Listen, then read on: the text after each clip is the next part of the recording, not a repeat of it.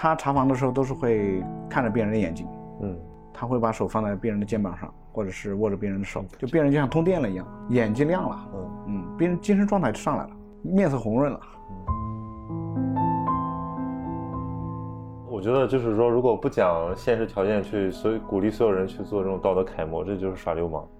我们值得为一个价值而献身，然后那个我们在可以在那个价值的实现之中，这个完成自我的价值的实现。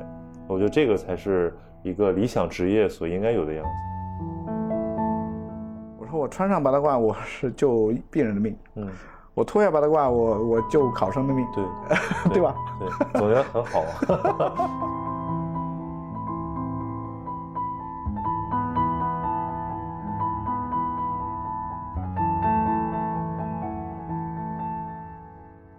啊哈喽，大家好，今天我们的嘉宾是我的一位学长，一位非常呃有趣、有责任心的医生。那我们今天就从医学开始聊起，然后再聊到他的众多有趣的选择。然后我们请学长跟大家打个招呼。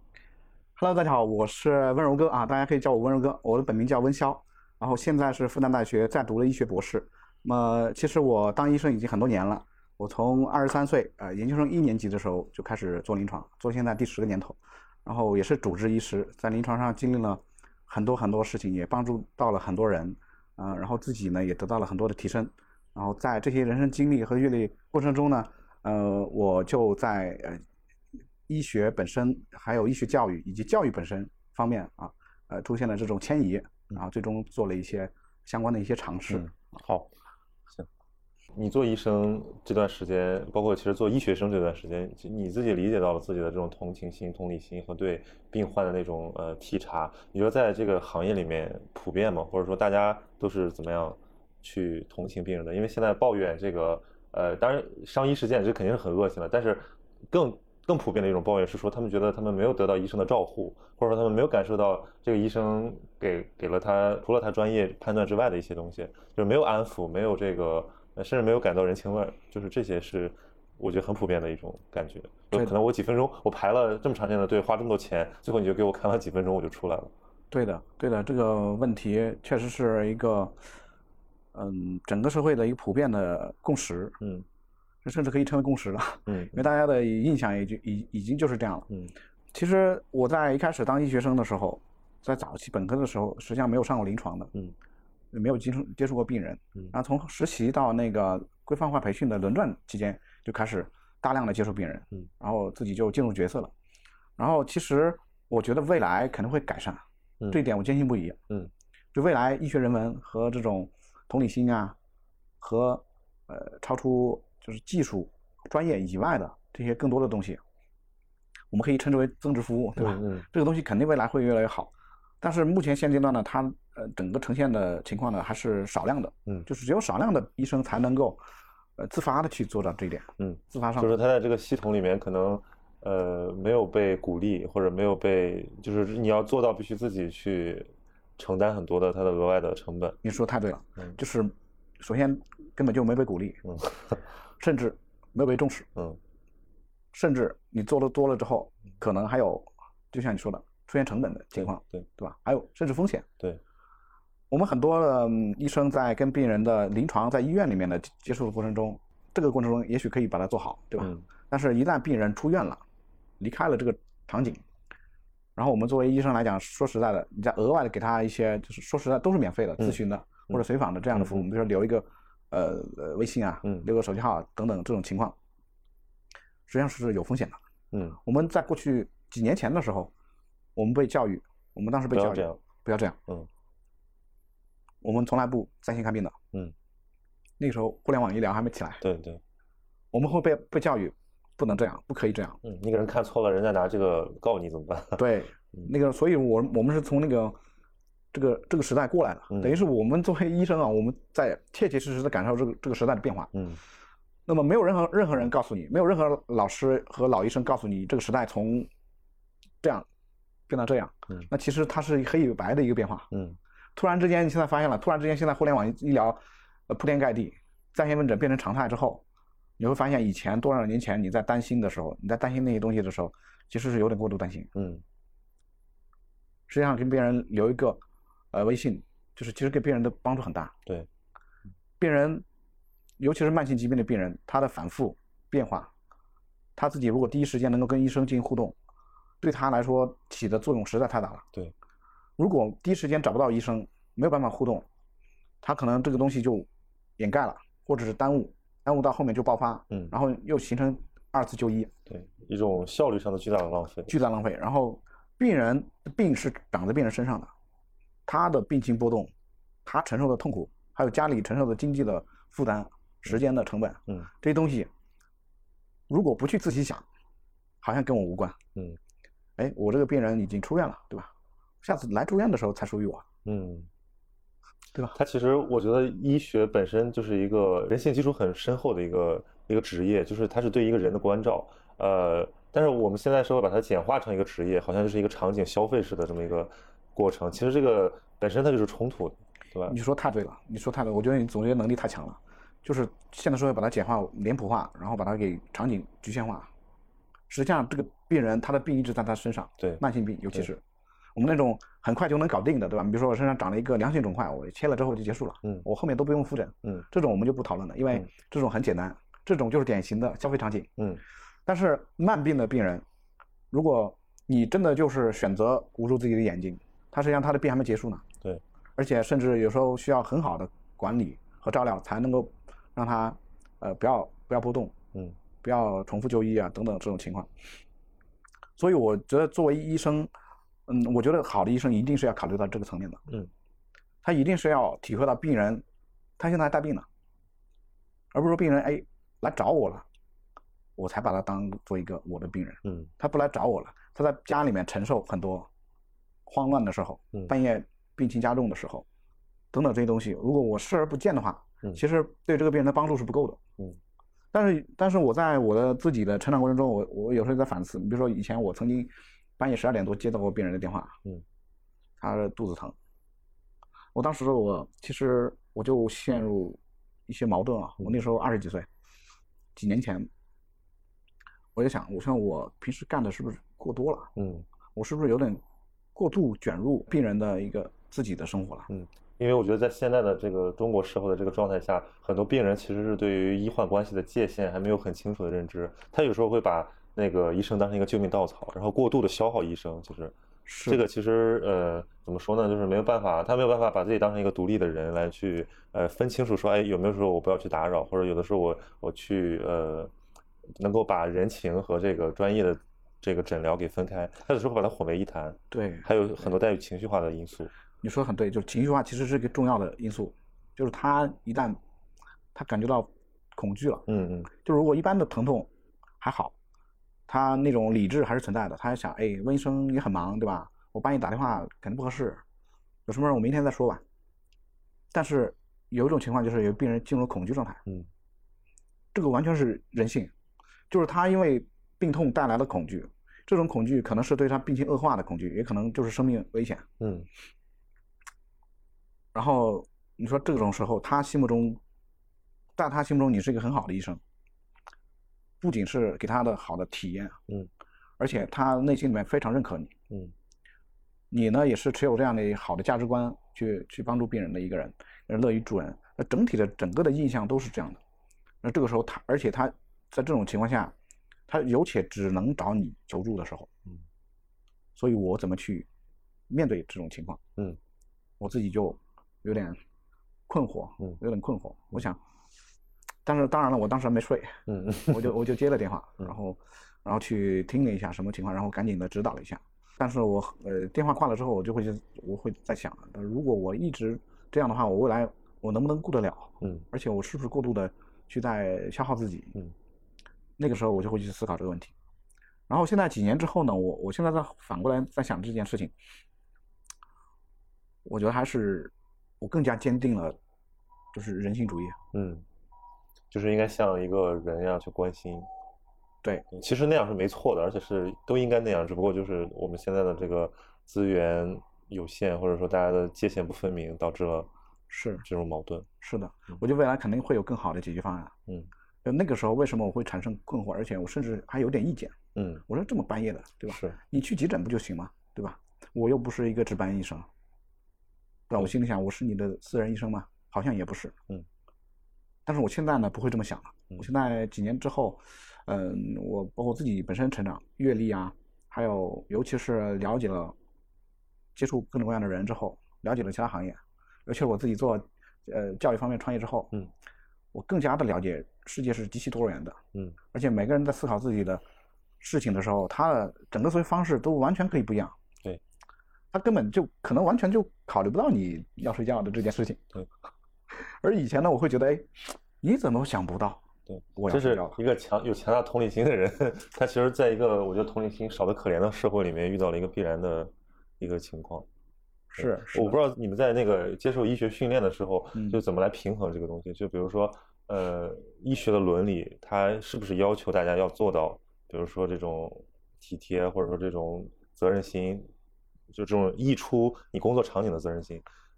这样的要求可能会被大家认为不太合理吧？因为我我我我们了解到这个医生的成长都是非常痛苦的、艰辛的，就是被被被遭受很多折磨的。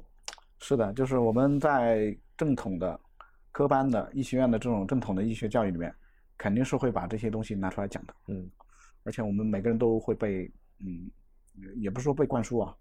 被感召，嗯就是哎，你要做，而且我们有大量的这种大师级的嗯医生、嗯教授、泰斗，嗯，他们是在前面这样做的。对这种言传身教在前面这样具体引领我们。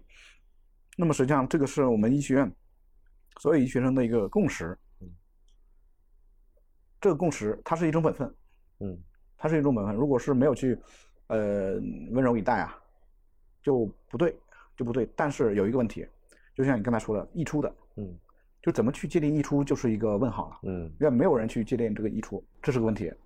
所以像嗯你上次提到，就是比如像张红主任他那样，他还给患者留他的电话，然后他还回复，他已经这么忙了，所以我觉得这种就是他自己的，他通过自己的做去去完成了一个他对于医生的这个认知，然后把这种影响辐射给他的学生和后辈。是的，实际上我们该怎样做一个好的医生，实际上不是在医学院里面学到的，嗯嗯真正就是在像，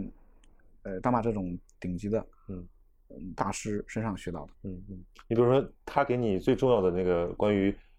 就除了专业以外，就是关于怎么做医生的这种影响是什么？沟通沟通。嗯就是沟通，嗯，那么这两个字下面蕴含的大量的内容，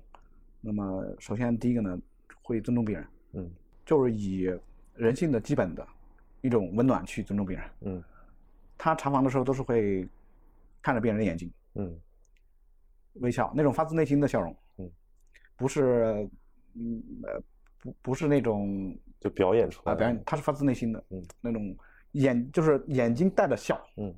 看着病人，然后会跟如果这个病人适合呃握手，嗯，接触的话，他会把手放在病人的肩膀上，或者是握着病人的手。这个为什么对病人很重要？我没我也没想过，就嗯为什么对病人重要，但是我们直接看到了结果，嗯。就病人就像通电了一样，眼睛亮了，嗯。嗯，病人精神状态就上来了嗯，面色红润了，然后呃整个的气场，病人的病人的那也有气场的嘛，对吧？嗯嗯那我们常见的是我们常见的场景，或者是我们脑海里面病人就是蔫不拉几的蔫儿不拉几的，对，无精打采的。对，呃，但是那个时候就是张妈来查房的时候，呃病人得到的那种强烈的这种内应嗯就换换出来了，然嗯后他的生命力，其实就这个东西就是生命力。对他本该他哪怕他是个病人，他作为一个生命，对他有他的生命力，对，那么这个生命力就被就被就 charging 是他在看这个看病的过程中，他自己的投入程度，就是说他对于医生的信任，对于这个医疗过程的配合都被调动起来之后，这对于他的病情显然是有很大的影响，是的，很多积极的影响。是的，嗯是的，他被充电了。充电，啊，这也是你刚才引导我思考这个问题。哎，我想想，确实是充电，其实是这个东西就是充电。这个问题我没有仔以前没有仔细想过，嗯就是病人整个的充电了，然后在充电的这种状态下，你就像一个手机如果没电了，病人病很重，对红了报警了，提醒你这个手机快快没电。你在充电的过程中再跟他交流，我们以后有电的时候会是怎样？嗯嗯这个东西就可以去谈了，嗯就愿景就有了，嗯就是康复愿景。嗯康复愿景特别的重要，我觉得这也是张曼他本个人整个人的人格魅力嗯，之一。对，其实我觉得看病有的时候是，呃，要相信科学，但信念很重要。就你相愿不愿意相信自己这个过程是对自己好的，并且会自己会呃通过这个过程能够改善自己的艰难的处境。就如果他连这个都不相信，那他就很丧气，或者他他对于周边的人，对于医生，他是有一种我觉得索取心态的。是的，是的，对这一点特别重要，就是信念这一块，我觉得我们可能得到的信念方面的教育还不不够，嗯嗯，对吧？可能国外更加早一点啊，就是信念其实特别特别的重要，尤其是病人他如果有正念，然后又碰到这么好的医生给他充一下电，那基本上后面很很多事情顺风顺水，嗯嗯，可能你康复的速度都快了。嗯这也是为什么我们有时候临床的时候，我们作为一个医生，如果不想那么细的时候，我们会觉得，哎，有些病人好的快，有些病人好的慢。嗯，也不知道为什么，看起来好像对我们可能会简单的把它理解为配合的好，嗯啊，你配合好好，你病就好得快。嗯其实根本的原因，你说怎么叫配合好？什么叫愿意配合呢？他肯定是跟你一条心，嗯他跟你一条心的话，信任他自身的信念、愿景，对吧？他的呃精气神的调动，这可能是一个，可是一个工程。我觉得，对，我觉得如果是从工程的角度去理解看病的过程，嗯，可能这个事情会做得更好一些。嗯嗯。但是你像张主任，他也是从小医生成长起来，他不可能不理解说这个年轻的医生要成长所必然经历的那些试错的过程，或者说那些纠结，那他怎么去劝大家，或者说怎么去带大家去克服那过程，渐渐的能够达到一定境界。是的，你像张主任，他特别的、特别的能够了解我们，嗯了解我们。他就有时候有时候就讲，哎，那个工资也不多，对吧？嗯你们还在坚持做这些很难做的工作，疑难杂症，对吧？嗯全国各地的疑难杂症都来了，我们要去处理这种很难的疾病，嗯而且我们确实不赚钱，嗯确实是不赚钱的，工资也很少。你们现在站在这里，还在辛勤地工作，你们是了不起的，这是张主任直接告诉我们的。嗯就是这是非常实在的，嗯给到我们年轻医生的，就是我们的说白了就是我们的价值观就是这样了，就是嗯我们的价值观就是要去做自我认同的事情。对，呃，我为病人，我为疑难杂症，其他医院、全国其他地方解决不了的疾病、疑难杂症，嗯，我们来解决了。首先，个人的价值，这是一种很很强大的满足。嗯，然后职职业的使命，是吧？完成实现这种职业使命。嗯然后第三个呢，就是，嗯，他张爸呢，他会从现实角度，比如说收入不高，嗯嗯，就是他他不会呃，他不去回避这个问题。对对，就是因为很多是唱高调嘛，就是说我们要把自己抬到一个道德楷模的位置上，但其实大家心里都会犯嘀咕说，那这有没有正视我们的情况啊，对吧？大家内心都有一些很基础的那种痛，或者说那种那种难需求，对。对的，我觉得就是说，如果不讲现实条件去，所以鼓励所有人去做这种道德楷模，这就是耍流氓，对吧？是，就还是应该就是说说点实在的，对，是的，是的，所以他会把自己的嗯一些奖金拿出来，他自己嗯不要，嗯然后分给我们，这样我们都心里面都非常的感动，都无法表达了吧？就是说你会知道这个领导他是首先对病人是全心全意的对病人，这是非常纯粹的一个一个大医家。然后呢，与此同时呢，他对自己的学生，对我们这些就是嗯小医生，他的这种关切，他是实实在在的。嗯，而且在那个精神层面也有这种认可和鼓励。我觉得这个物质层面有，精神层面有，所以我们大家干劲儿都是很足的。嗯嗯，大家形成了一种这种呃精神上的一些共同体。其实我觉得这个很重要，这个比起呃一个小团体就是靠什么 KPI、靠靠奖金来激励，这个要有效的多。就是因为这个更多是一种人格上的感召，或者说呃它是有一种榜样、一种导师的感觉。因为我我最近做那个调查嘛，我跟很多互联网和金融的朋友聊，那他们其实在深层次有些迷茫，就尽管他们很能力很棒，然后这个职业也非常光鲜，收入非常高，做的事情也是有价值的，但是他们还是有一种内心身份迷茫，就是他们不知道自己想成为一个什么样的人，就是他们不知道该有什么榜样值得他们去学习，因为一切都被解构成利益。对，在这种环境之下，他们的那个成长就是变得非常冰冷。其实我觉得人都有一种，尤其是优秀的人，他都渴望，他都有一种崇高感，对崇高感的渴望。他希望看到一个能感化他的东西，他再把那个继承下来，他再去播种。我我觉得这个过程就是需要遇到非常好的，你可以说领导或者导师或者说前辈，确实，对，在他们这种感召下，人才会不计较那些非常大家都明白的那些利益，是吧？是的，我们值得为一个价值而献身，然后那个我们在可以在那个价值的实现之中，这个完成自我的价值的实现。我觉得这个才是一个理想职业所应该有的样子。确实，嗯确实是这样。你说太好了。就我我我想起一个例子来，就是我前两天跟一个建筑师交流，他是那个扎哈的事务所的员工，就是相当于扎哈的同事吧。嗯那扎哈他是一个性格非常暴烈的一个一个呃，就是女魔头吧，对吧？嗯对人脾气很差，而且他谁都看不上，而且他的要求非常严格，经常就是把你呃花一个星期没日没夜做出的东西直接给否定掉，等等等等。就即使是这样，那个这个那个郭老师就是这个建筑师，他离开扎哈的事务所这么多年之后，再提起来，他依然会非常动情的说，他说这个扎哈是他的英雄，就是我们当时会，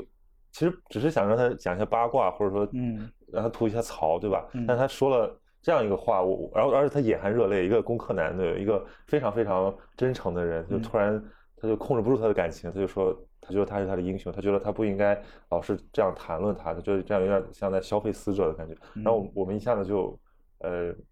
理解到他把这个职业榜样看得有多么重要，就是一个那样把自己所有的时间、生命力全扑在工作上的人，追求极致的人，才能产生这样的作品，带出这样的团队，才能让他的后辈们觉得他是一个楷模，是一个英雄。我觉得这个是一个特别了不起的，是各行各业对的，对对对都需要去有的这么一个标杆儿。对，确实确实，我我觉得很幸运啊，因为慢慢的我也理解到这个层面上了，我就发觉慢慢才发现自己的幸运，这种，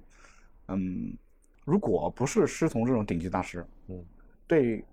怎么做医生，做一个好医生这件事情的理解肯定是不够的。我是有一个变化的，我不是一开始我就明白这样。就像你就像你说的，就是你会去捍卫这个价值观。嗯，你这种你这种状态是很宝贵的，因为这个市面上大量的生意，它其实根本不在乎你服务的这个人是不是个好人，或者是不是个三观正常的人，他只要我你购买服务，你掏钱就行了。但我觉得这样的话，它会加剧这个市场的分裂，就是嗯你的资源配置和你的这个人的道德和精神状态更加割裂。嗯，对，这个这个是一个很严重的问题。是，那比如说你现在在跟这些呃医生群体，尤其是后辈，嗯呃学弟学妹们去聊的话，啊，你很难讲后辈啊。对，就是就是对啊，就是我我觉得这个也是一个传帮带嘛，对吧啊？你会看到那种非常有很功利的心态吗？你这个问题一下子问到问到点儿上了。嗯嗯，从一开始我当医学生轮转，研究生在临床上嗯摸爬滚打的时候，其实那个时候就有同龄人是嗯就不太对劲的，嗯啊就是说不不太愿意付出。嗯那么我觉得这个问题还是回到这个职业选择上面本身，就我们会有一个比较简单粗暴的想法，比如说你你要是不愿意吃苦，你就不要当医生了。嗯对吧？这是很常见的一句话，这句话逻辑很清楚，然后但是又简单粗暴，嗯，因为有很多人在选择医学这个专业起初，他是不知道后面有什么对，他可能只看到了白大褂，哎，穿着白大褂很威风，嗯，很权威，然后哎，或者是能够帮助到很多人，对，很有价值，医生很高尚，在这个社会的很高尚，对嗯他可能一开始只是因为这些东西，呃，把他带到这里，但是很快他发现要熬夜、要值班、要承受很大的压力，一个人值班晚上要做决策，嗯，当然也有二线，但是你不可能什么事儿都依赖二线，嗯，很多时候大量的沟通工作，跟护士的协调沟通，跟病人的突发状况的协调沟通，跟上级的沟通，这些等等这一系列东西，其实对于一个个体来讲，尤其是女性，嗯考验是很大的。所以我至今就是有些朋友在问我啊，我女儿选什么志愿呢？嗯高考志愿的时候，嗯，我内心里面当然是欢迎大家来壮大医疗队伍的，嗯但是我还是给予这样一个善意的忠告。嗯，这个女医生是很辛苦的，嗯女医生真的很辛苦，怀孕了还要值班，嗯怀孕值班，半夜被叫起来，呃肚子里面胎儿是跟着一起睡不好觉的，嗯然后这种内分泌的，包括应激，可想而知。就是我讲这些东西也是以人性为为为基本盘嘛，，对对，以人为本。医生也是人嘛，首先要保证医生群体的身心健康。是呀，一定要以人为本，一定要以人为本。所以，我以前轮转的时候有同学怀孕了，呃，后来工作的时候有同事怀孕了，女医生还要值班，我心里面其实我在内心里面我就我就觉得不应该值班，嗯对吧？因为你怀一个小孩是多么重要的一件事情，那可比你多值一个班，我们多值几两个班，你这个重要的多。嗯，谁值谁多值无所谓的，所以有时候我会去替他们，嗯，对吧？你不要来值班，但是呢，你去替他，那不是长久之计。对，这第一个不是长久之之计，第二个你打乱了整个的 现有嗯现有的规则，对对，现有规则是让你值值班要值到七个月，嗯肚子肚子大到那个时候，嗯，好像是这样的啊，我如果没说错的话，就是就是产假也不会让你从一开始就嗯就就就就请了，嗯可能要顶到七个月的时候嗯，提前三个月去休产假这样。那但是其实你从一开始怀孕到七个月，这头都七头七个月，哪个月不是重重要的？对对，我们从那个胎儿的是呃发育上面讲的，前三个月是更加重要的，嗯对吧？这个神经系统发育前三个月精神要舒畅，啊，对，等等。我跟你说，真正的，你要是这个是问题谈讨论到以人为本上面，我们的值班制度都得改一下，都得改一下嗯。就我个人觉得，你包括我自己，嗯，就是未来生孩子、老婆嗯怀孕啊嗯这种事情，嗯我是觉得一样的这种价值观。嗯怀孕就不要上班，嗯嗯 对吧？那可能这个别人一听啊，觉得哎，尤其是主任啊嗯，很反感这个的，嗯对吧？所以现在在女性求职的时候，包括公司里面，对吧？嗯，就就不欢迎嗯，怀孕这种情况。那我们回到以人为为本上面，那么就在以人性的本源母母婴，对吧？母婴的这种根本利益，它是关乎到整个家庭的以及长久的根本利益。嗯因为有很多人在这个过程中呃流产了，对吧？怀了几个月，因为过劳一次的过劳，嗯嗯或者加班或者值班，或怎么样流产了，这个损失，我觉得对女性的内心的创伤是很大的。对，这个我们可能觉得流产简单两个字流产，其实就她失失去了一个孩子，嗯死亡了，对吧？本来很满心欢喜的期待一个新的生命的诞生，结果因为工作嗯导致没了。我觉得这个事情，如果理解到这个层面的话，我们的那个很多东西是要探索出出路的，嗯探索出一些出路，然后让我们的那个女性女医生得到更多的女护士就更不用说了，更加辛苦。嗯三班倒，嗯，三班倒就是三班倒，八小时工作制，特别辛苦。这个内分泌根本就是失调的。对，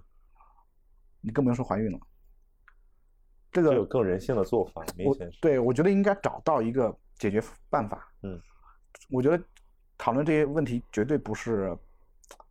嗯，纸上谈兵啊，嗯一定要去思考这个问题了。嗯因为未来的社会的发展是越来越来越去重视这一块，嗯嗯你说是吧？嗯，你说互联网行业、教育行业、教培行业，各个行业都在去考虑以人为本的时候，嗯，医疗行业医生本身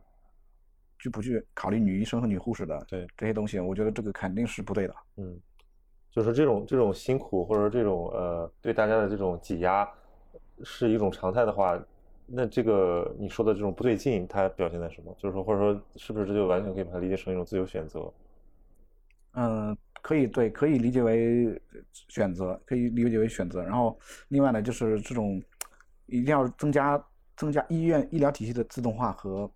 辅助嗯和智能辅助，嗯这样的话减少工作量。嗯我觉得根源可能未来的出路可能是在这方面，嗯让大家的工作量少一点。这样的话就会让值班，你像值班这个问题，嗯值班也就是说在下午五点多下班之后，嗯会留一个医生在那里，嗯坚守岗位，嗯然后整然后睡在医院里面，嗯然后整晚到第二天早上八点交班，嗯这样一个过程。那么这晚上发生什么事儿？这一个医生在这里坚守，嗯当然他后面还有二线、三线，嗯三线也往往是备班，嗯，然后二线一般是在干嘛？二二线也会在医院里面，啊，但是他是有他有自己的呃休息室，OK 嗯、那么二线呢，他是作为一个资深的老医生，啊，嗯，他就第一个那个是不能睡觉嘛，就值班的能睡觉能睡觉，能睡觉但可能随时被叫起来。但是对，他是相当于第一道防线，嗯就是随时护士那边病人有情况呢，就电话过来，然后就立即。我以前在急诊的时候，那很夸张的，那个电话是有时候一分钟几个电话都有可能，嗯就电话一直响一直响，就一晚上可能有上百个电话，嗯，那精神压力其实很大的，非常大的。我当时一躺，我现在回想起来那个日子真的非人的日子，嗯在那儿一躺，就可以睡着。对，但是但是很快电话就来了，哦然后把你唤醒，然后电话铃声又很刺耳。嗯，其实这个这个东西就就是把人疲惫到极致，然后又不停的给他折磨你，对，对反复折磨你。然后其实这个电话这种厉声啊，电话铃声也可以改进。电话，真的是这样，对，就是很很惊很惊恐啊，其实很惊恐。我告诉你，这个以前我看了一份研究的，就是电话铃声或者闹钟，嗯嗯，它把人唤起来，就是有点，其实它是作用于 heart attack，对对对，作用惊吓机制。对，它是一个它它的那种惊吓媲甚至可以媲美一次心绞痛。嗯，对，其实我觉得大家被睡得正香、被闹醒或者被电话吵醒的都有那种感觉。其实你你是非常不悦的，因为你的躯体的快速清醒是基于呃基于恐惧，对吧？基于惊恐，然后紧张压力。对，然后你迅速把自己调整到一个清醒的状态，这个跟你光线透过来，或者说你是一个慢慢的声音把你唤醒。然后你就这样自然的放松的醒来是完全不一样的。我相信对人的身心健康的影响也不一样。是的，是的，是的，你说的特别好。就是，就是很多科幻片给我们描述了未来的场景，包括智能家居给我们，对吧？描绘未来的生活的场景，就应该就是你就是愈发的以人为本，就是让人跟自然它最后和谐了。嗯。那我们在不断的唤醒的过程中，呃，有我跟你说，这种唤醒有可能造成心律心律失常的。嗯嗯。因为因为什么呢？心快，心跳砰砰砰，突然砰砰。对。所以，我老跟医生的这朋友讨论一个问题，就是我说你们这个救死扶伤，对吧？有些还是做心理方面、精神方面，就是那你们怎么保证自己的健康和尤其是内心的心理状态的这种健康？就这个、这个、这个你是怎么做的？因为我觉得你是一个很很开朗的人，你是一个或者说你是一个比较会调节压力的人。有没有那种比较内向的，或者说他其实是一个绷着的状态的？是有，而且很多，嗯，很多这种现象很多，嗯，而且情绪，如你刚才所说，其实自己都还没管理好情绪，嗯，和压力。而且还是个年轻的小医生，嗯，很多事情道理，人生道理可能还没想明白的时候，嗯，应对各种各样的应激，就看这个生老病死，对啊，然后真的会出事儿的。这个嗯、过去几年的很多这种医医生的过劳，年轻医生过劳猝死的新闻会爆出来，让大家看到的，嗯，但实际上很多医生很多都处于焦虑状态，嗯，这种焦虑可以是明面上的工作压力的焦虑，哇，我今天要看了多少病人，嗯，对吧？病人排着长长的队，门诊也好，急诊也好，你要处理他，你要必须处理掉，你不可能存在你我今天我不舒服，我想走了，嗯，我我早点走了，不可能的，嗯，不可能的，你必须把它处理完，然后自己可能没吃饭，嗯，你看张曼有时候看门诊看到下午一点的都有的，嗯，因为他内心非常的柔软，嗯，他看到人来了，然后他就。只要有人，他都看，这样，这个就是就回到你刚才说的这个榜样的这种力量，它会让你，你睡着了都会记得这事儿，嗯，你印象太深刻了，而且这个人太纯粹了，嗯，以后在任何时候，你在未来的人生中，任何时候你在从事这相关的工作的时候，你就会想起他，嗯，他碰到一些艰难的选择的时候，就会代入，就是说，如果是他会怎么选，然后他就会形成一种内心的。对，一种力量，遥感，对对对，其实 其实这种真的还是有的，有这种遥感的，嗯，包括当初就是，呃，去年年初的时候疫情，对吧？当时我赶紧，我我也志愿上前上前线嘛，虽然在我们家乡，嗯，因为我是学生身份，没办法去武汉，嗯，没办法去湖北，所以就就地参加，也是这样，我我那几天就坐立不安了，已经，就是忍忍不住一定要，对我一定要去，一定要去，我不管是干嘛，我哪怕我去帮忙值班也可以，我。不一定我要是起起到一个什么重要关键作用，嗯，我不需要起一个什么决策作用。我虽然是这个专业的，嗯，我有很多经验，但是我只要能起起点作用就行。我当时心态就是这样，很真实。我哪怕我去帮忙值个班，我值个班，起码这八个小时里面，同事可以休息，嗯，这是很现实的帮助嘛，对吧？所以我就这样过去。所以回到这个你刚才说的这个问题上，你怎么去调试？我们很多时候就第一反应是，哎，你的性格就是这样，嗯，啊，你性格不是不是很多医生都是这样的，对，不是很多医生是这样，而且医疗的这个圈子，相反，他更多的是技术专家型的人，嗯嗯，就是情感的方向上是比较漠然的，或者说，对的，就不太表露这个个人情感，对，甚至对，甚至可能我们整个接受的医医医学教育，它本身就是一个要。等于是要把这些东西给对它是个筛选机器，或者说它是个淘汰机制，最后留下来一些是比较就工具理性比较发达，然后这种个人情绪化的东西是很少的那种。对的，对的。但是问题就是这个很矛盾，嗯。但是你又是跟人打交道，对，而且这个人是个整体，他不是一个车，你要去修它。对，这就是我老问那个医生朋友，我说你们每天看这么多，就是说有有些那种科室啊，他就是就进来人就拉出去了，就是永远在经历死亡。他们也会难过，但是时间长了也都会形成一个茧，或者说就是会麻木，会形成一个心理防御机制，要不然嗯他无法忍受，对吧？如果是一个，你可想而知，如果是一个一个搞艺术的人在这个岗位上，他他每天都要崩溃好几回，对，你说那那他这这人就垮掉了，他不可能承受这种强度你。说特别对，对，搞艺术人，我其实也有体会的，我有艺术家朋友，他们的对这些他们很敏感很敏感，他对这些东西的感知是超出常人的。对那么如果让他经受这样的强烈的冲击的话，他是肯定受不了的。对，他会带动躯体，他整个人确实就像你说，都垮了都。对，承受不了。我就是个去趟医院我都会莫名伤感的人，嗯就我自己看病还就是还两说呢，我就看嗯人家，我说哇这也太惨了，是然后我就看着我就心情很低落，对吧？我想如果我每天在医院里工作，我肯肯定就是非常非常悲观的那种人，对，嗯，你你说的这个很真实。然后其实这一点，嗯，我是跟你是有这种共性的。嗯但是技术专家、纯技术专家型的人跟咱又是不一样的。嗯其实我是来到了一中间，嗯我来到了中间嗯，我觉得来到中间是一个对的选择。嗯疾病是是疾病，但是人是人，嗯，它是在一起的。对，你只有来到中间，你才能够同时解决两件事情。对对，我也有很多就是专家型同行，那么他们他们的典型特点就是说，不会太去在意跟你怎么交流，嗯，就是病人说什么，我说什么，嗯，我甚至不会去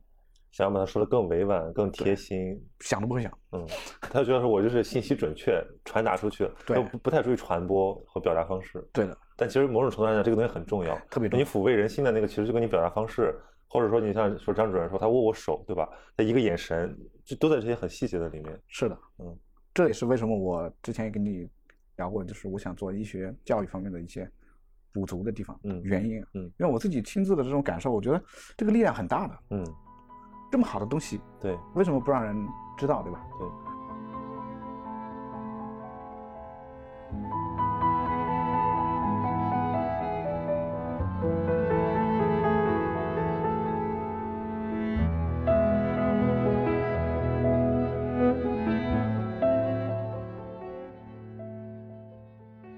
那你可以就比如介绍一下你现在做的这个课程，或者说你慢慢的去意识到这个东西的重要性之后，你做出的这种选择，因为你这个选择其实也是一个很勇敢的选择，或者说一个很很很小众的选择，对吧？大部分人都是在这个岗位上，要不就摸爬滚打熬着，要不然就是出去挣钱去了，或者说把自己的这个教育上的投入有一个很大的产出。但其实你你走创业这条路，其实还是很难的，对，或者说其实还是很有挑战性的。嗯嗯是。那么这个其实跟我个人的特殊经历有关。嗯嗯，我虽然医生，但是我们所有的医生基本上都有两个身份，嗯一个是医生，一个是教师。对，因为我们要承担着教学工作，我们带教。其实，嗯，在从古至今嘛，医生都有点师传师承的那种感觉在里面，尤其是中医。嗯中医是非常讲究师承的。现在西医呢也是一样，在国外也好，国内也好，嗯也都是要去轮转学习。嗯，因为它很多情况下还是个还是个经验科学啊。是的，嗯，这是呃对主要原因，经验科学。嗯，所以我在就是在复旦大学上海医学院，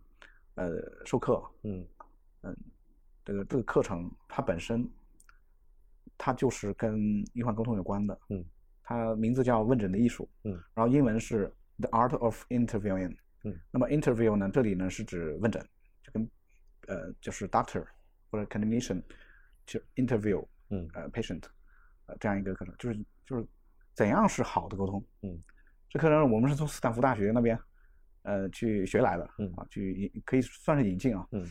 那么我们把它编排成我们就是有一些创新的东西在里面，然后更好的传达给学生。那么我的学生是那个 MBBS 班的，嗯就是留学生班。嗯，那么实际上这个可能很值得呃我们中国学生来听的。嗯就是我们呃去年也有一个中国学生选了这门课，是嗯选修课，呃分数不多啊，学分只有两分。嗯，但是还是会有有有中国学生选。嗯，然后他们觉得哎，他觉得很值得学，很值得学。嗯，这是一块，就是就是就是医学院的教学，然后平时的临床带教，这就更加的直接了。嗯就是你会把你的对当医生的思考，技术方面传递专业知识传递是一方面，你会去告诉他们，嗯嗯，这个可能会直接影响到年轻的这种见习医生的他的那个风格，对吧？因为我刚一进来，哎，那个人那个老师这样教我，对他可能认为这个是非常非常核心的一个部分。是的，你说对，就是有时候有点像那个小鸡孵化之后，嗯先看到的，对吧？就是妈妈一样，就是这种，嗯，像见习同学和实习同学，他们真的是，他他们读了很多书，也上了很多课，真正没有接触过病人，嗯，不知道临床工作是怎样的。这个时候其实很重要，你给他传递正念，是吧？你给他传递正能量的东西，你给他传递什么是好医生，这个东西特别重要。嗯，所以我在传递的这个过程中，我自己是老师，然后也嗯教学相长，自己也有成长，我就发现，嗯、教学教育这个东西很有意义。嗯嗯，我现在脑海里面浮现出了一个例子，就是我在呃复旦大学华山医院感染科当时带教的时候，带了一个实习生，然后那个同学是嗯呃复旦大学医学院五年制的嗯同学，然后当时是大五了实习，然后我带着他们呢去临去病病房里面去做血气分析，就是看怎么做血气分析。嗯，就血气分析呢，它就是两个位置，一个是桡动脉，一个是股动脉。嗯，就血气呢是分析是做什么？就把动脉血抽出来，然后分析里面的氧气的浓度、比例、含量、二氧化碳的量，嗯然后酸碱平衡的情况，这些东西是跟病人的，尤其是重症病人休戚相关的东西嗯，它能反映这个病人的整个病情的走向。嗯病理生理学的走向很重要。然后呢，呃，做血气，然后其中有一个同学我印象特别深的，他个子也很高，像你这样一个高，呃，一米八、一米九这样。然后这个学生给我的印象很深的地方就是他跟我很像，嗯就是当时我在带的时候，有些学生呢他会跃跃欲试，有两类学生。嗯那我我现在就是讨论的整个的出发点身份就是就是老师了。嗯我从老师的角度我去看学生，两类学生，有一类呢他是很跃跃欲试，临床上有这样的医学生，嗯，就是他给你一种他是很热爱医学的感觉。嗯，我以前大学同学也有这样，嗯，恨不得每一个机会都抢在上面，嗯每一个查体的机会，每一个跟病人做操作的机会，他都会抢先抢在上面，嗯生怕错失了。嗯那他会给你一种很爱当医生的嗯这种感觉。那么实际上我后来我觉得啊，嗯，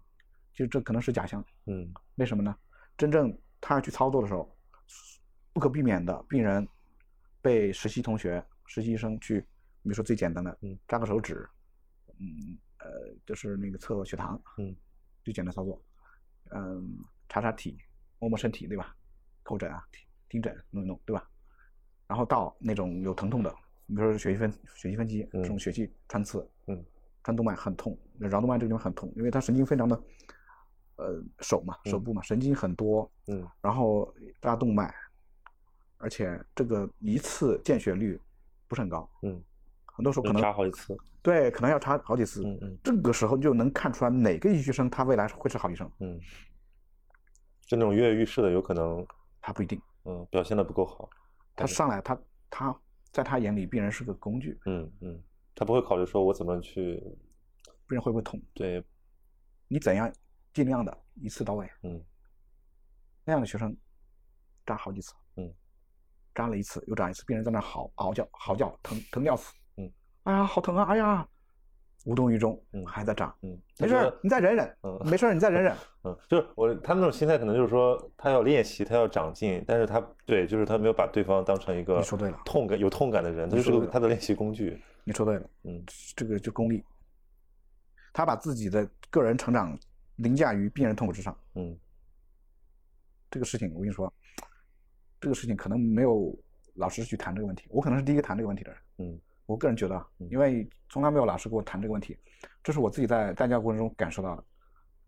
你很积极，我们所有的老师都会认为，哎，这个学生很积极，嗯但在我眼里不是嗯，这样学生肯定不好。嗯，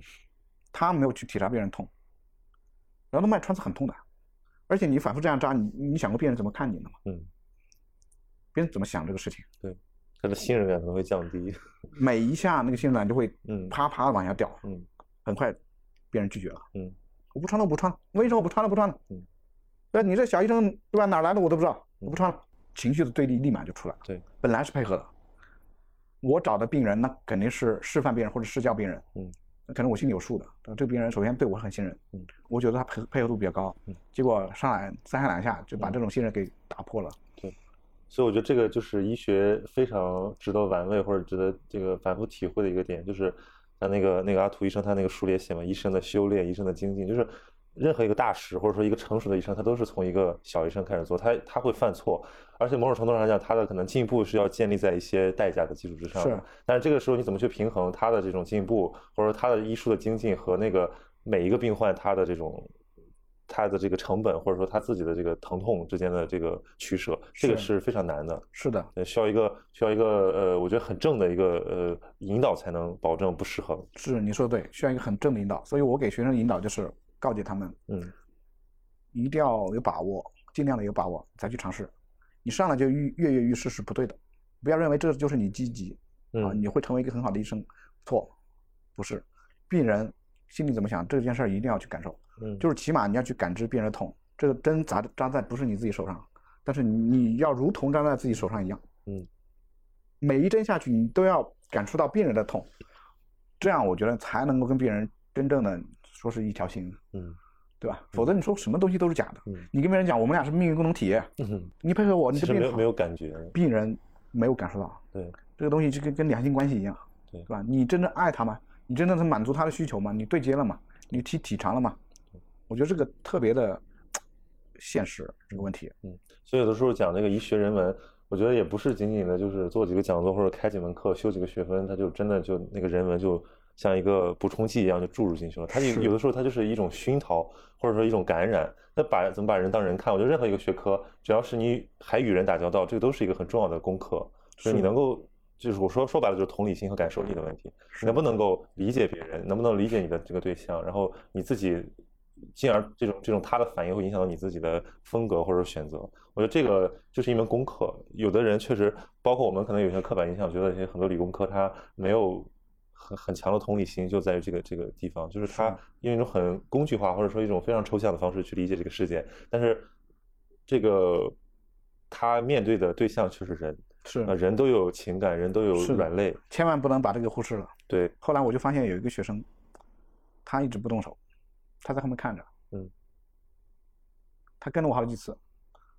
然后后来有一天他跟我说，他说温老师，我觉得我可以了，嗯，然后一扎成功了，嗯，这跟我当年是一模一样的，嗯，我当年看了很长时间，我你是觉得没有把握，会可能把人家扎扎疼，所以要再对。把自己让自己把它想明白，或者自己看明白、琢磨明白琢磨明白，因为它是一个皮下的一个动脉，嗯。那么动脉它外面一圈是有肌肉的，嗯它是比较韧的，有点像一个皮筋一样。嗯。那么你这个血气这个东西扎进去之后，它碰到针尖它会动，嗯。动有两层意思，第一个是它会，首先它比较韧，嗯它就像个皮筋一样，嗯。一个一个一个这样的一个圆圆柱状的一个皮筋，你扎进去，你的针尖是很锋利，嗯，但是它可以跑的，嗯，它跑掉你就没扎到，你可能扎错地方了，你扎的是那个肌肉组织，嗯，或者你刺到神经了，病人很疼，嗯，我一说你就会感觉 我都疼，对吧？你都疼了，嗯嗯。所以说，我跟你说，我刚才我就想那样的把病人当工具使的医医学生，他我就想批评，你知道吧？嗯，我内心是对他们是有批评，但我言语上呢，我不会那你么你还是会注意沟通，对我不会那么直接。对，引导他们啊，对，嗯因为毕竟他是有热情的，嗯也有一说一，他是爱当医生的，嗯爱当医生，你爱有一个方法方式方法嘛，对吧？然后这是第一层，第二层呢是他会自己收缩，趋利避害嘛，它是个有肌肉的一个组织，嗯它会躲，这个东西挺神神奇的啊嗯，它会躲，他会就像内脏有时候会自己蠕动一样，嗯它会躲。那么我就在琢磨这个事儿。我们教科书上也说了怎么去做血气，比如说要手指把它给这样按住，对吧？嗯把它固定住，嗯，然后摸到脉搏，脉搏对吧？然后脉搏最强的地方进去，对吧？然后实际上在实操的过程中，有大量的医生和同学都会发现成功率不高，嗯，动脉会跑，所以在他们所有人的认知里面，包括甚至老医生的认知里面，嗯，觉得这个东西不好抽，嗯，成功率低。但是我呢，可能跟我个人的性格有关，我琢磨这个事儿，嗯，后来我琢磨明白了，嗯，怎么保证成功率？快速竞争，嗯，就像打枪一样，啪的一下进去，嗯我摸准了，我瞬间进去，嗯，百发百中，嗯所以我的穿刺，动脉血肌穿刺基本上没有搞第二次的，嗯，这就是琢磨的结果，或者说是一种呃自己用功的结果。对，观察思考，嗯就是你其实这个出发点你懂的，嗯怎样避免病人承受你穿刺失败之后的痛苦，嗯这是我的所有的思考的出发点。讲到这儿，我觉得有点动情了。嗯，其实这个很很不容易，我觉得，因为就是这么一个一个步骤，他能够凝练这么多心血，而且这些心血很多是就不懂的人他看不到的，或者说大家如果认为他就是成功率不高的话，那我扎错几次又能怎么样呢？那么？很多人这么想。甚至老师会告诉我们，嗯，扎错一次不不可能一下子就扎出来的呀，他会给你一个这样的预心理预设，嗯，他嗯这样一听呢，好像是在降低大家的这种紧张，嗯，缓解大家压力，对吧？没事啊，这个一般也一下子百分之五十成功率嘛，嗯，一半一半，嗯。是吧？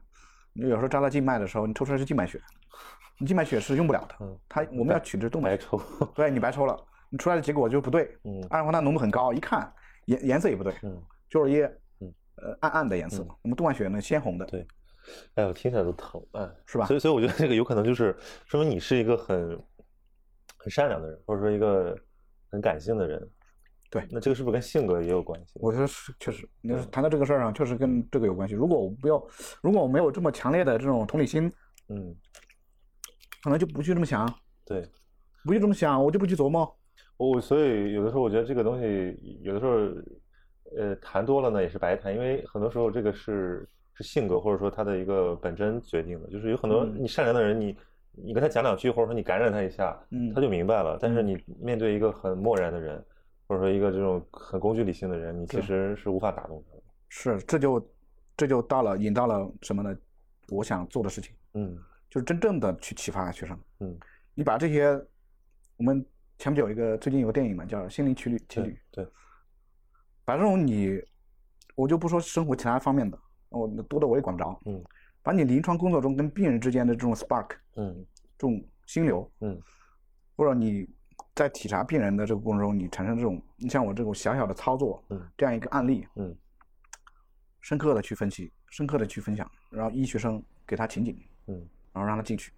体会，这种你怎样去选择，你怎么去做才是更好的一个选择。我觉得给他一个沉浸式的这种体验，嗯，就有可能去改变他想法。嗯，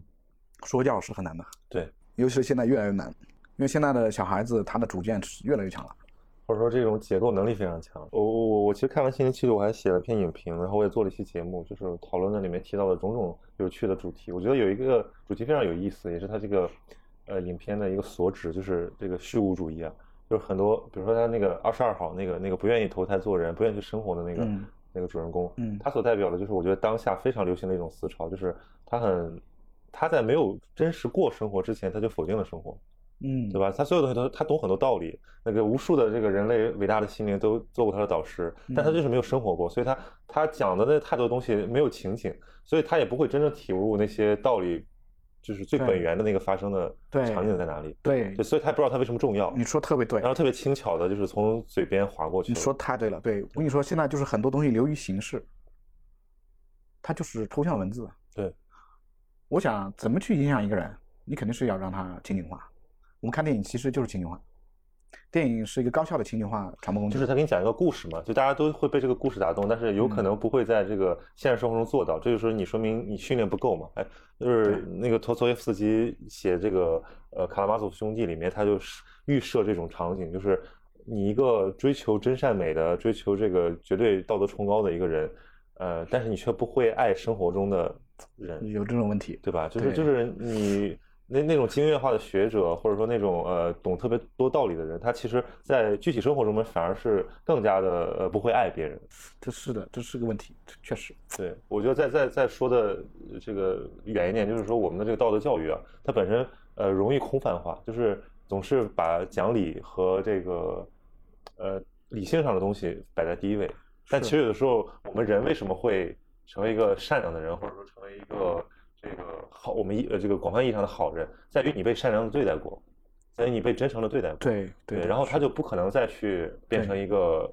短视的恶的人，就是这是因为他的良心不能忍受。对的，是的，对，但是如果一个人像他，如果从来没有被那样对待过，然后他受到了一堆这样的教育，然后他从来没有看到过任何一个人是如他们所说那样善良，那就不可能形成信对吧？然后，然后那个东西会变成一个非常伪善的东西，然后他就从此开始解构一切的这个真善美的价值。是的，是的，对所以，我我觉得这个其实是一个很很要命的问题，嗯就是你如果不是大家如其所说的那样去做的话，你说的越多越有害。嗯，是，对，因为这样会大会让说让你的学生或者说让你的呃后辈们觉得说，你说那么多有什么用呢？对吧？我大量的这个 学校的老师在课堂上一套，在背后里一套，然后学生很聪明，他知道你们在搞什么，嗯，对吧？他不会相信你在说的那些东西。嗯，所以我觉得这个是一个一个教育上的很重要的一个一个问题，就是老师们能不能够去呃真正按照他们信仰的或者说他们的知识那样去生活，那样去行动。是的，是的，这也是当下的教育改革创新的一个空间吧，也是这空间其实挺大的。对，嗯。就我觉得这个是最最根本的教育，就是教育就是呃，你就是说一个心灵对另一个心灵的撞击，嗯，它其实就是一种真实、最真诚的影响。如果教育里面都没有真诚，那呃，你渴望教育出什么样真诚的人吗？真的是这样，可能的，对，真的是这样。所以我的这样的一个双重身份呢，也决定了我其实跨界所谓的跨界啊，嗯，做教辅方方面的创业，嗯，其实这个东西，我个人知道不算是跨界，因为我一直在做教育。嗯，但别人看来呢，因为别人是把你脸谱化的，嗯，标签化的，对吧？嗯，哎，他们第一反应是，哎，你问医生，你不当医生啊？嗯，最常见的这种问题，我被问了一百遍。嗯，过去 那你一般要怎么回复呢？我一开始还跟他们解释一下，我还很认真的解释。嗯，啊，我开始我说，我说，嗯，疫情爆发了，我们不能回上海，嗯，我们课也没办法回学校嘛，嗯，学习暂停了，我突然之间多了很多时间，我就会思考，我要把这时间利用上，对吧？当然每个人都是珍惜时间的，对吧？也不是说我一个人珍惜时间，那我就做点事儿嘛。嗯。然后，然后我正好我又又擅长做这一块。嗯。你像英语教辅啊，考研考过英语啊，艺考考好英语这一块，本来是我强强项。嗯。我不仅有国家职业医师资格证，我还有国家翻译资格证。嗯。我从于于情于理啊，于法于理啊，我是一个这方面的专业人才。嗯。我可以去做，我能够胜任，而且我本身热爱教学。嗯。那么我觉得，而且我在教学过程中，我有很多思考，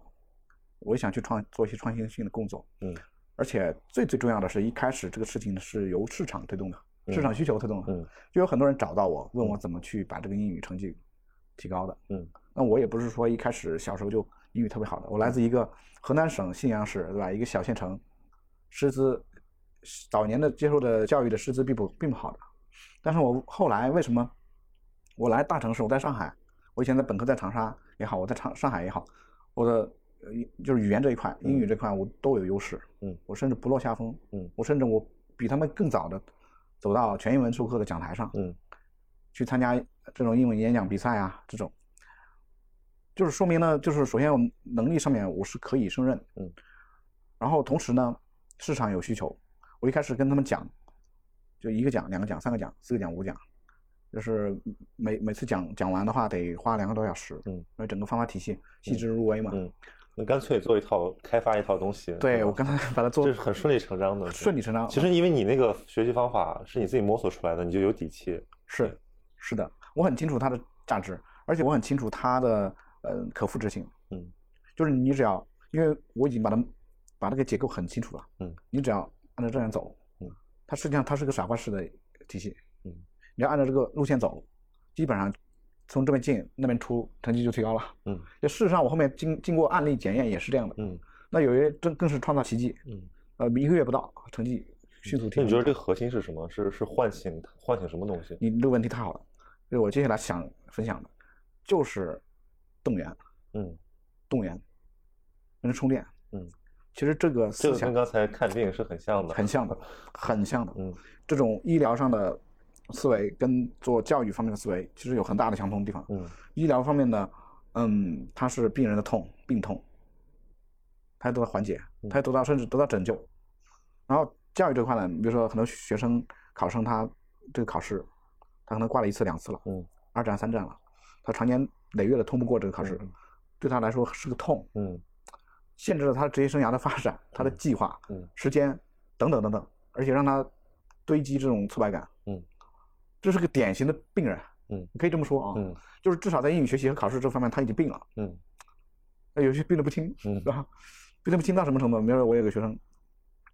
我问他词汇量有多少，他马上一呃一个月之后就有高考了，两百，嗯，我们高考的起码三三千五嘛，嗯，只有两百的词汇量，他他说的不夸张的，是真的，有很多词确实不认识，嗯，那么这种情况我们怎么去快速拯救他？就像快速治病一样。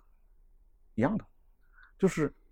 这种学生他考生也好，学生也好，他往往已经在过往的很多年堆积了大量的挫败感，嗯甚至内心里面对这个东西抗拒，嗯但是他又不得不去考这个试，嗯很矛盾。你就像病人没钱，又得去治这个病，我又没钱，我又得治这个病，我到底治还是不治？嗯，我又没钱，然后寻思着家里面要去卖房子，这种其实很惨，很惨。这种病人这种疼痛和考生这种疼痛，真的是差不多的。嗯，那么有些考生甚至给我反映，他在这方面上了很多补习班，甚至上了新东方，嗯，什么各种各样的东西。这就叫病急乱投医。对他，也也跟病人有时候一样的，很多大各大医院都跑过了，嗯，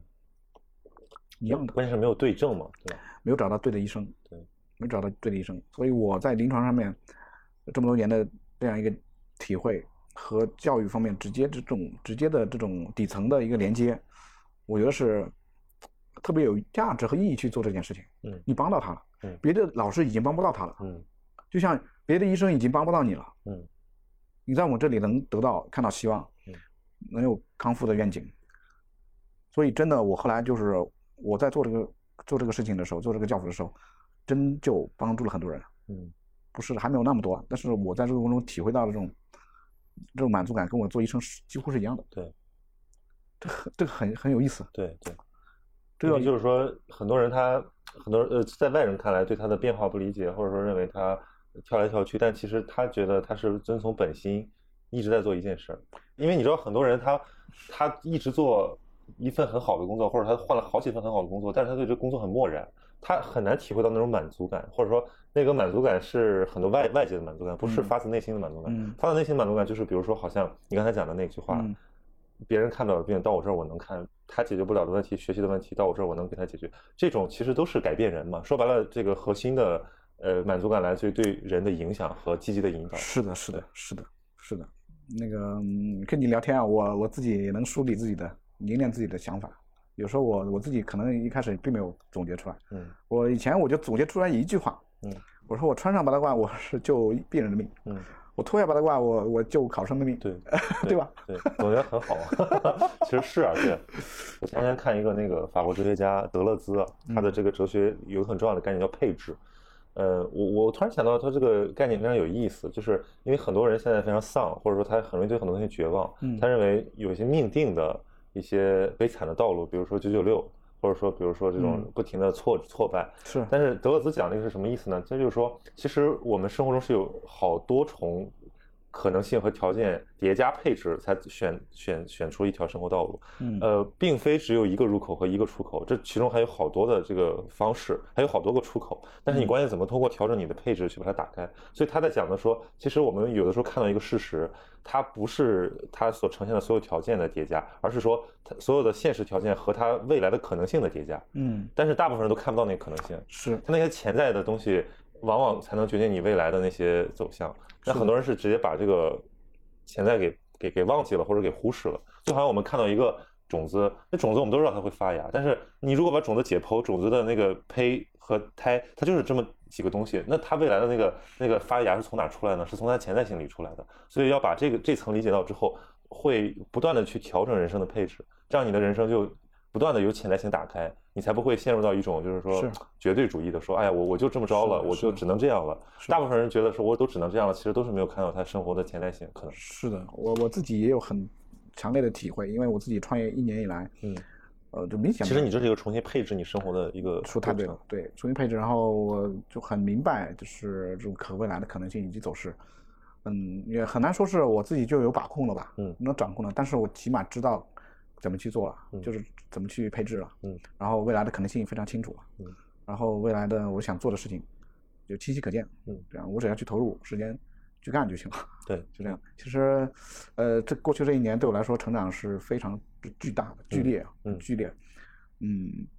我相信这过去一年疫情关系对很多人的成长和反思都是有巨大的一个对，它是一个暂停键嘛，吧对的对帮助。就为我我们进一步说，为什么很多人他其实明明有很好的机遇和条件和禀赋，但他不愿意去尝试这种重新配置或者说嗯试错？嗯我觉得可能还是一种深层次的惰性，嗯就他其实希望看到一个呃成功的快快车道，或者说看到一个告诉你说我只要这样投入，我就到那时候一定会那样产出。嗯这其实还是一种惰性嘛，他不愿意把自己敞开接纳那种不确定性。就创业，就是很多人创业会成功，但大部分人都失败了，或者说很多人他是在这个过程中得到了他意料之外的很多收获。是这这个其实是非常重要的。但是呃为什么说很多人，比如我我我上一篇这个做金融的那个调查，我就发现其实做金融的很多人里面，他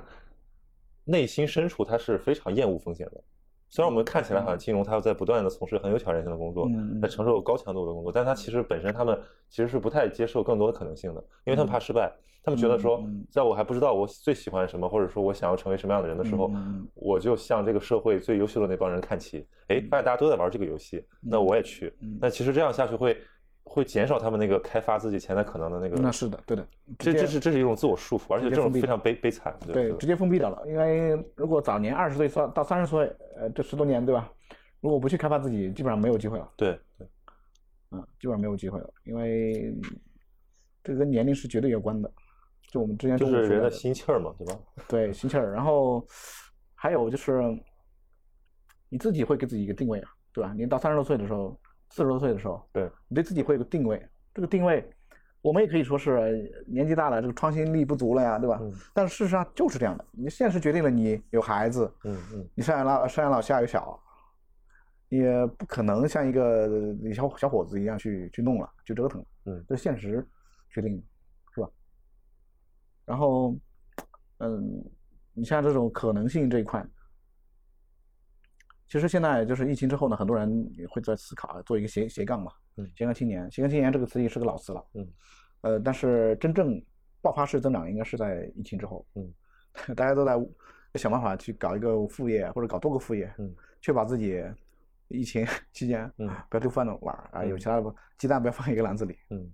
啊，这种变化也是一个，我我觉得是未来社会的一提前提提前到来了嗯。这种感觉。然后我自己也是，我在我自己在创业的过程中，业务业务业务分支也是慢慢的会扩张，嗯会变多。我一开始只做考研考博了，嗯后来艺考，嗯。接触了艺考群体之后，我发现艺考生嗯特别需要帮助，嗯。而且一般的老师是帮不了他们的，嗯。那他们基础太弱了，嗯。一百五十分，可能很多人只考四五十分，嗯。他的整个英语的基础是支离破碎的，嗯支离破碎。那语言其实对于一个语言来讲，如果支离破碎的基础，意味着它的上向上的增长能力非常弱，嗯它站不起来。就像那个我们玩那个年年世界这个游戏，嗯就是用那个小球粘在一起搭一个什么东西搭起来嘛，它有重力的，嗯它是有重力的。然后如果你搭的不好，它就倒了。嗯，你要把它把东西够到，我不知道你玩过那个吗？就够到另外一个地方去嗯够一个东西，然后在下面搭的时候，那个基础就特别重要。像词汇语法这种最基本的，对的，你对这个语言的整体的理解，嗯，整体上把握怎么去把握它的，然后你知道它是大大概是怎么回事儿，对吧？然后如果这个东西非常的薄弱，嗯，在那个游戏里面就是很容易塌，嗯，很容易塌。所以我觉得你做教育这个心态，其实跟很多人做教育也不一样，因为我觉得教育它是一个这个蓝海，或者说它是一块很大的蛋糕。嗯现在各种各样的资本、技术，包括年轻人都都涌到里面去。对，复旦有好多人毕业了，就是去做培训的老师了。是，啊，包括很多那种 我觉得很荒诞的，就是很多那种那个培训机构，他会说啊，这是什么清华的什么呃金牌教练竞赛的。对那我在想，就是说，如果我们不加思辨的让所有优秀人才都去做教育培训，那不就变成了这个这个这个放羊娃生孩子那个那个故事了吗？是呀就是你为什么要上清华？因为我上清华，我可以出来做培训师赚很多钱，然后教让很多人上清华。对那他们为什么要上清华？那他们自己去找。就我觉得这 这个就是变成一个套娃逻辑。哎，你说特别好。但但其实好的教育就是说，呃，受教育者本身和教育者本身，他们都理解自己做这个事情的独特价值，就是非我不可，或者说只能我来做。就这种使命感，其实会让他非常清醒，是就他不会迷失在这种呃资本游戏里面去。是的，是的，是因为我我我问那些那些朋友啊，他们有的真的就是把授课也当成一种流水线，就是开发课程，然后卖给学生，然后一天做多少多少网课，而且现在都是都是基本上都是网课化嘛。对，嗯对，这很吓人的。我跟你说，这个行业现在就是，嗯，像泡沫一样。对，就是就是这里面发展得，很快我我我本来觉得这样应该是更精细，或者说更了解人，因为我觉得学生在那个阶段他很孤单，他孤单不仅仅是方法和这个呃知识上的，更多的是一种心性上的。对，就是说有没有人能给他一种呃让他看到，就像我们刚才讲的像导师那种感觉，就是说，哎，有信心，通过他的这个呃老师的影响，然后让我获得学习的动力，激发我呃开拓自己这种生活可能性的愿望，是这个很重要。但是我觉得我现在看到很多这教育的繁荣是压榨，对吧？他把这些东西本来都没有解决的东西回避了，反而用给他堆砌更多的东西。你说太对了，对吧？他本来就是要上好课就行了，他现在还得上好辅导班，他还得他本来就是只需要应付一个课堂里的老师，他现在还要应付一个私教。我觉得他太太学生太累了。我跟你说，市场化是个很坏的东西，所以资本主义不是什么好东西，你知道吧？他会他会把很多很真、很强调真诚性和人性的东西变成工具性的。对的，他迅速的就是只要有钱赚，对，就往里面涌就行了。对，但是但是家长，如果你如果头脑不清醒的家长，他也会觉得说，哎，我这是最好的配置啊，我这花了这么多钱，对吧？找了最最最牛逼的老师，他其实没有考虑到说他孩子孩子需要什么，然后你的老师是什么？他所谓的名校 title，所谓的这种这种大机构，他一定就适合你的孩子的吗？对吧？就这有时候都不一定。对啊，所以说，所以孩子最需要的其实是充电。对，是，对，是，其实就是那个 spark，怎么去去激活它？是的，嗯，让他，然后我的理念里面，我反复跟学生讲，我其实不是一个英语老师，我虽然英语确实还可以，但是我，我应该来说是个咨询师，嗯，就是我让明白，我让你明白一件事情，就是你以最短的时间，以最小的成本去解决掉这个英语考试，让你的人生其他的事情往前再发展，嗯，就把这个关帮你过掉，嗯，它是个工具。对吧可能在有一些有执念的英语老师眼里啊，你这样不对，你做应试的不好，嗯，是吧？但是实际上，英语它只是个外壳，嗯。那我觉得你其实你看起来是做应试，但因为你听听你刚才那样的描述，就是你处理的学生很多，他都是对这个东西已经产生了心理障碍的，对，对吧？但其实你帮他解决这个心理障碍是最重要的那个东西，是。然后。表面上是帮助他通过了这次考试，拿到了这个资格，但更重要的是重建他的信心，或者说给他赋能。是，对这个人一旦被赋能，他就可以挑战更高的东西。你说太对了，我的学生就是从英语基础很差，现在说要考研了，因为考英语是很难的。他跟他等于是就像你说的，他能够愿意去挑战更多的东西，那就是发自内心他有信心了，他知道这个事儿能自己能做成。其实这种感觉就是觉得一件事情我能做成了，这是我从小。都愿意去给别人的东西，就是我我我以前也想过一个这个事情，我我我我我没有你那么热心，就是我不会主动就激发甚至同龄人，但是我我会有一种情况，我是比较去愿意去做，就是如果别人需要我的帮助，我会非常乐于帮助他，并且我会甚至有的时候就是牺牲一些自己的这个时间，或者说呃多花一些心思，因为这个事跟我没什么关系，没有什么可图的利益。你显然是一个热心热心的人，对，但是我会我会感受到一种很强的满足感，在于就是呃很多人我觉得他是。就我们就仅是说高中、大学这个阶段吧，很多人是厌学的，或者说习得性无助，就是不管是在精英群体还是在这个非精英群体，或者说这种底层，就是大家都会遇到一种状态，就是长时间的没有动力，然后。就为什么说是习得性的无助嘛？是因为他一次一次的挫败，是对吧？然后这个没有人去能够长期的去鼓励他，像一个伙伴一样，或者像一个导师一样，对，给他一些东西。其实他就是需要在那些关键的这种呃抉择点上有一个人引他一下，甚至劝他一下、推他一下，他就出来了。大部分时间其实还是靠他自己，对，呃，不是靠这种呃监督或者说这种一点都没监测，其实就是一些关键时刻。你已经把我，你已经在不知情的情况下把我做教辅的整个理念。全说出来了。对，就我我我当时就在想，我我这是我上高中的，我那天就突然在想，我说哇，我以后要是我说你看，我自己也有过这种习得性无助的东状态，嗯，然后我自己出来了，出来我就发现很多人都是这种状态，然后我在想，我说对啊，以后我就我如果能够拯救这种患掉进习得性无助的青少年，那我那巨大的成就感，巨大的，对啊，巨大的，而且这个非常。所以就是你说的，你在无意之中改变了人的人生啊。对，所以我觉得就是我们对就是中国的这个文化环境，对于老师或者对于导师，还是赋予了太多的这种知识权威的色彩。对，其实他更像一个教练。对对，就是他会告诉你很多你不知道的东西，但是更多的他是陪你，或者说是在一些关键点上校正你，是给你支持，帮你答疑解惑，是吧？那如果如果更深层次的，他就是给你一些这种道上的一种一种感召，那这个就是一个非常呃好的一个人生伙伴。其实我们很多人成长的时候还是缺少这么一个伙伴。是。其实这种习得性无助也好，挫败感也好，其实很常见。嗯，我自己也经历过，特别常见。我觉得跟中国文化肯定是有关系的。中国的文化呢，它不鼓励尝试。对。它的容错空间很小，很小。嗯。你看，那个像美国，对吧？当然了，这疫情期间美国是个反面教材，对吧？现在也是反面教材，但是它的古典的、古典的美国文化，就是美国梦的文化，是十八世纪、十十九世纪那时候，对吧？二二世纪初去了那个地方，你就有机会，你去去发展巨大的蓝海，然后整个的价值观都是你只要奋斗，你就能够啊有所得，或者是像七八十年代的时候香港的文化一样的，对吧？那么他这些文化。他就错误或者失败，根本就没有意义，或者没有多大价值，嗯，对吧？出错也好，出现失败也好，根本就不不值一提，在这种文化体系里面。所以在这种文化体系里面，很容易成长出就是实现梦想的人。嗯，因为我是觉得好的成功，或者说，呃，我觉得我们对成功也寄托了太多的这种道德上的或者人生的寄托。其实，嗯，呃，很难说一个人是成功的人，因为是。